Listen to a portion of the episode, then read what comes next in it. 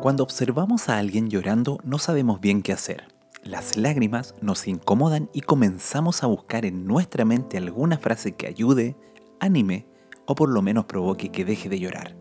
Quizás has crecido en un ambiente en el que no es aceptable llorar o se te ha insinuado de diferentes maneras que las lágrimas no se ven bien en los verdaderos ganadores de este mundo.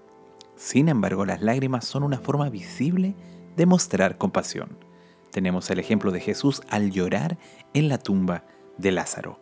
La compasión es un tema serio para toda persona que practica amar al prójimo. Pero cuando nos encontramos con personas quebrantadas no podemos resistirnos a la tentación de decir algo, de ofrecer algún consejo o citar algún texto motivacional que hubiéramos leído en la Biblia. Creemos que tenemos una inamovible convicción de que lo que digamos será la solución a sus problemas. Si bien es importante ayudar, hay un camino más sencillo que se nos presenta y a su vez infinitamente más efectivo que las palabras. El apóstol Pablo no nos menciona que debemos aconsejar al que está llorando, sino que lloremos con esa persona. Esto no significa que debamos derramar lágrimas visibles para cumplir con el consejo del apóstol, pero sí demostrar que nuestro corazón está quebrado por aquella crisis en la que transita nuestro prójimo. En el momento de crisis la otra persona no necesita un consejo, lo que realmente necesita es el consuelo de saber que hay otros que se encuentran a su alrededor y le acompañan.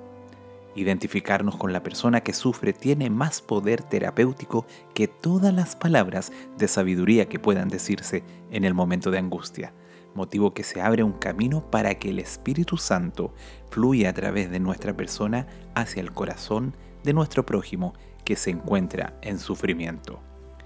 El tiempo te dará la oportunidad de aconsejar y orientar, pero no pierdas la ocasión de hacerte uno con el que sufre. Dios traerá la paz a nuestro prójimo y también seremos tocados por la empatía que tenemos con el que padece. Que las lágrimas sean una marca que te caractericen como el buen samaritano que va en ayuda de su prójimo. Mi nombre es Roberto Veloso y esto es Viviendo Intensamente.